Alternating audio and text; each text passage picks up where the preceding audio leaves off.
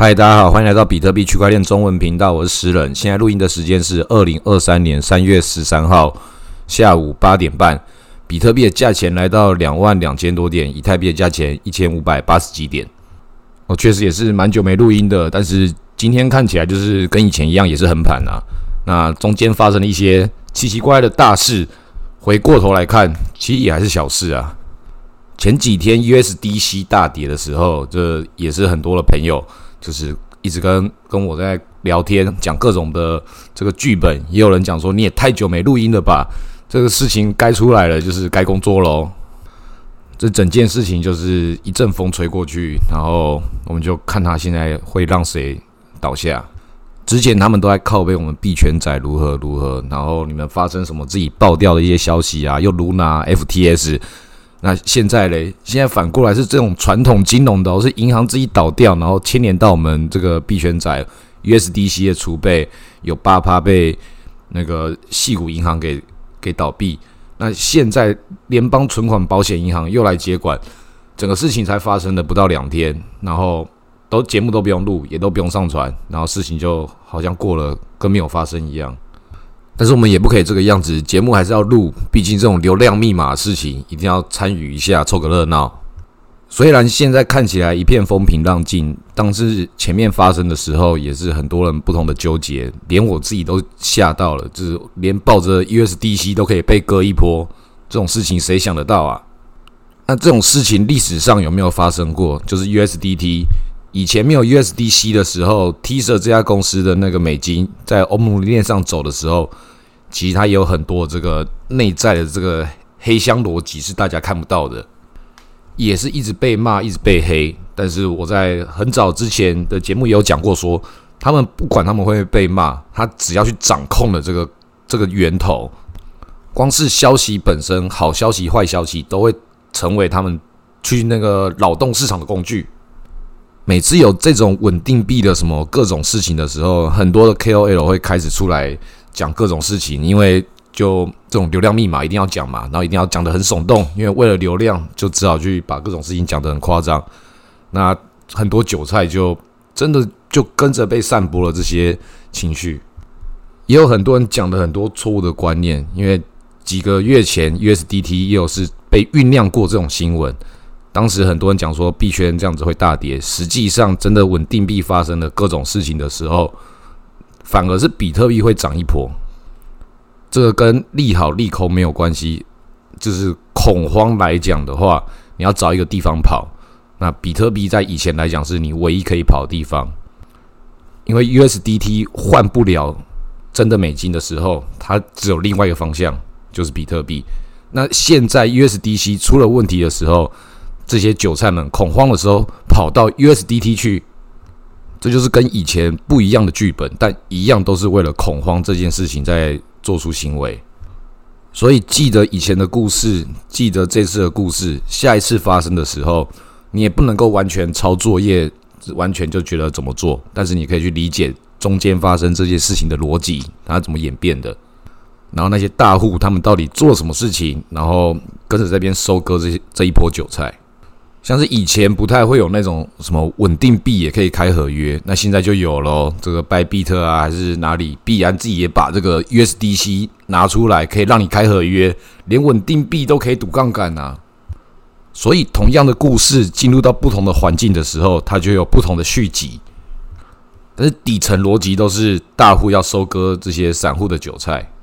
像我朋友开的那个合约，然后他就很受不了那个资金费率，很多人都跟着在做多，可是你没有开到那个很漂亮的点位的时候，你会被套牢之外，同时也要缴这个资金费率，这对很多韭菜来讲，这个压力很大，最终就那个合约开了，方向也看对了，可是最后还是赔了钱。所以这种临时事件发生的，它就是一个赌局。当你参与赌局的时候，你要先有一个正确的赌徒心态。比较健康的想法是，这是一个事件，我来看这场戏，顺便买个一点，然后看会发生什么事情。输了就当做买门票，赢的话就更好。像是最近那个 WBC 棒球经典赛一样，中华队居然输钱了，但是很多人在里面就算赔了钱，也都是开心的，因为他们支持了自己喜欢的队伍。那现在回到我们币圈的时候，你支持的是美金还是币安还是什么 Coinbase？到底是哪一个？要带有什么样奇怪的感情吗？那就不必了。但是看戏的话还是可以的。那另外一种是什么？另外一种是你之前就已经预料到可能有哪些事情会发生，一发生之后会启动你自己去排定的一些条件的反应。比如说，有些人讲说，哦，比特币如果跌到多少一万五啊、一万一的话，我就卖房子抄底，这也是一种它启动的这个条件。那其他各种不同的小币，是不是像 USDC 这次跌到哪里多少的时候，我要开几倍杠杆的合约？零点九的时候开一次，零点八的时候开一次，还多少？那种敢不敢玩这件事情，就不要去把它设计成这么单纯粗暴的，就是我就现在看到了，现在开多，我现在看到了。现在一百倍开空，不用这种，就是你当下，然后就是很 formal 的去做出这些决定。你可以把它分段，把它平均化。那有合约这种事情，合约也是从现货去演变的，所以你要使用你的现货仓位跟你的合约仓位去做整个事情的调控。要学会这些工具，它本身带有的属性是什么？要让你赔钱的时候可以赔少一点，赢钱的时候虽然不能够赢很多，但是风险跟利润都是被控制在一个相对合理、利大于弊的这种操作。那这个事情其实没有很难，只要你一开始就先想清楚你该怎么做，那就按照这个方式去执行，剩下就只是看你的方向跟眼光有没有看中。所以你的眼光判断好不好之前。先判断自己有没有能力使用这些工具，不然也有很多人就是眼光很好，但使用这个工具的方式超烂的，然后每次都看对，但每次都在赔钱。那前面讲的这种是就是关于个人理财的一些策略。那我们讲一个这个事情的大局的话，就是赵长鹏也出来这个嘴个几句，在讲说哦，大家都在靠背我们币安，结果他们银行自己倒掉喽，真的很嘴。那现在大家在检讨的一件事情是。为什么一家一家的这个加密货币的银行、友善银行开始都就是一家一家倒掉？是不是有人在弄我们呢？他就讲出这种阴谋论，但这也不完全是空穴来风啊。美国政府这段时间的态度其实都蛮明显的，就是要跟加密货币这个地方就是要跟他硬着头皮干。那在美联储、SEC、财政部他们不同的这个单位之中。都都有不同的做法，他们有他们自己内在的一些不同的权力平衡的碰撞，但是他们想怎么干我们币圈，就是想怎么干的方式不同，但都是要干我们。尤其在这一两年，大家在币圈里面讨论的很多话题，都是这些什么 CPI 啊、非农指数啊、美国政府如何这些法规的事情。突然，好多人慢慢都变成这个财经专家，也知道这个美国国债啊、什么离岸资资金这些有的没有的专有名词，大家好像都很厉害哦。那实际上，比特币是什么？最一开始就是为了要去对抗这个政府跟中心化这种货币发行权，把事情搞这么复杂。所以我前面也才会一直讲的很多集，就讲说你不用懂那些事情，你就抱着比特币去做你其他的工作。白天工作，晚上念书，假日批判其他人的那些其他事情，那些八卦就不干我们的事情。是因为我自己是频道主持人，我自己跟大家一起这个在这个社群里面，我才要去了解这些新闻。但实际上我早就知道这些结论啦，所以我把这结论也告诉大家，就是整件事情都不用管。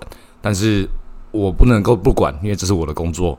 但是我做工作也跟大家很多人在做工作一样，就是我明知道这个事情就是这样子，没差啦。不录不录这期节目也没关系，他最后还是要变成一样啊。但是你要交报告给老板、给主管看的时候，就是哦，还是要这个 USDC 到底怎么样啊？他只有八趴的储备被干掉而已，但之后还是有可能会回来。那如果不回来的话，可能怎么样怎么样？巨细迷离讲了很多，这个把废话这件事情分析的很彻底，但最终不影响任何结果。就跟很多人交了报告，主管也不会看，但是你还是要写，就就这个样子。你做投资理财这件事情，就是为了自己的这笔钱的分配，这笔钱的安排，并不是要交作业给给谁看，给主管看。所以也不要用那种在工作上，如果你的工作是不是那么好的方式在运作的话，不要拿那些逻辑进来你自己的这笔钱，它是另外一件事情。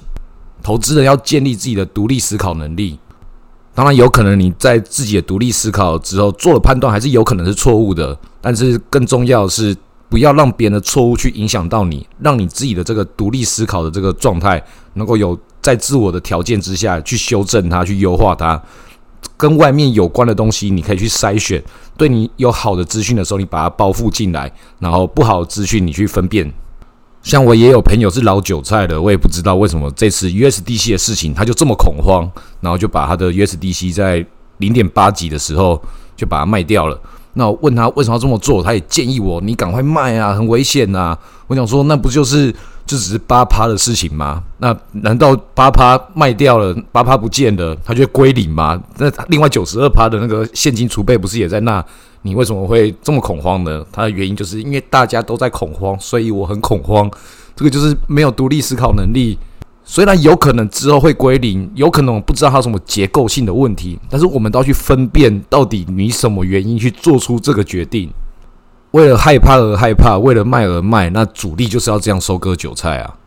比特币跌八趴都没在怕了，这稳定币虽然不稳定了，但是它原因很透明、很清楚。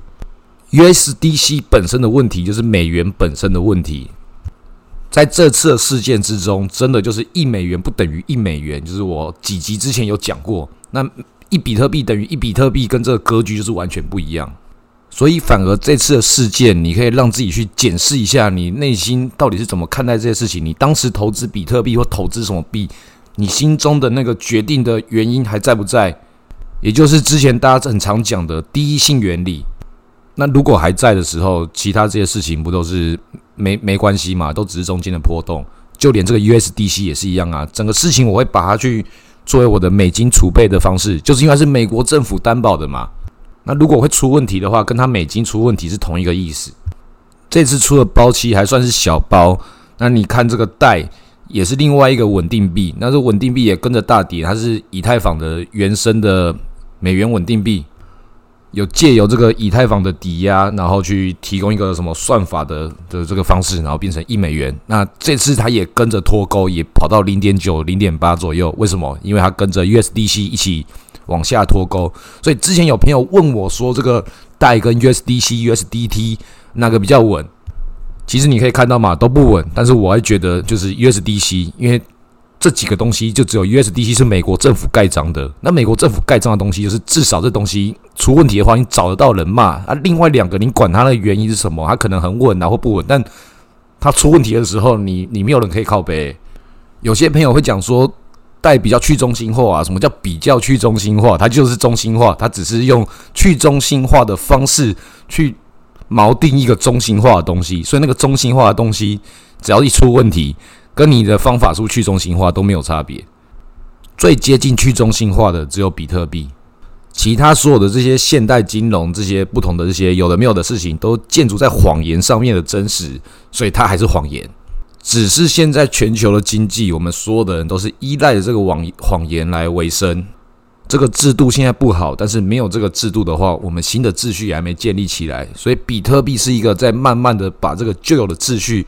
去把它优化，让它这个事情变得相对公平，慢慢调理这个全球经济的这个金融工具。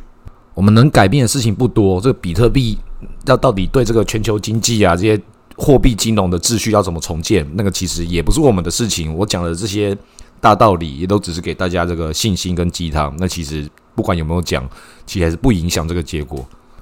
尤其现在又有 Uniswap 或这种做市商的这种东西。就是你知道中间一定会有波动，那就把钱放进去，然后让它撸波动、撸收益，然后真的其他什么事情都可以不用管嘞。其他那些技术消息、币圈的什么各种的不同的新闻，就我们都不用看嘞。看这些东西干嘛？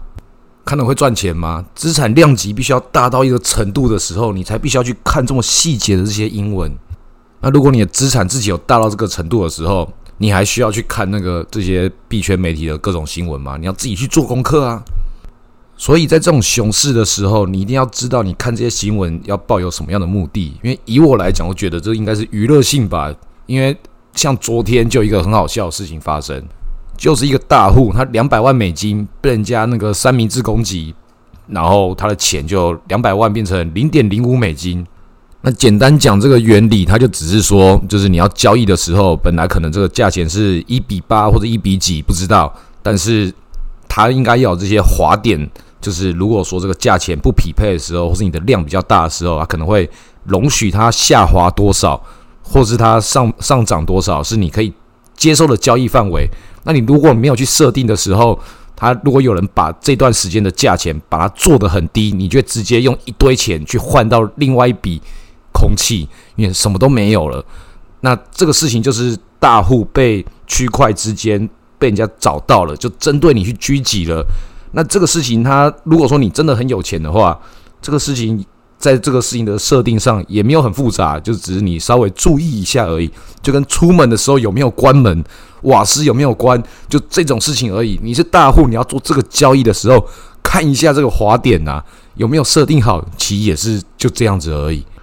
那这种好笑的事情就是还是会发生，你过几个月的时候都会一直看到。在我知道这种事情的时候。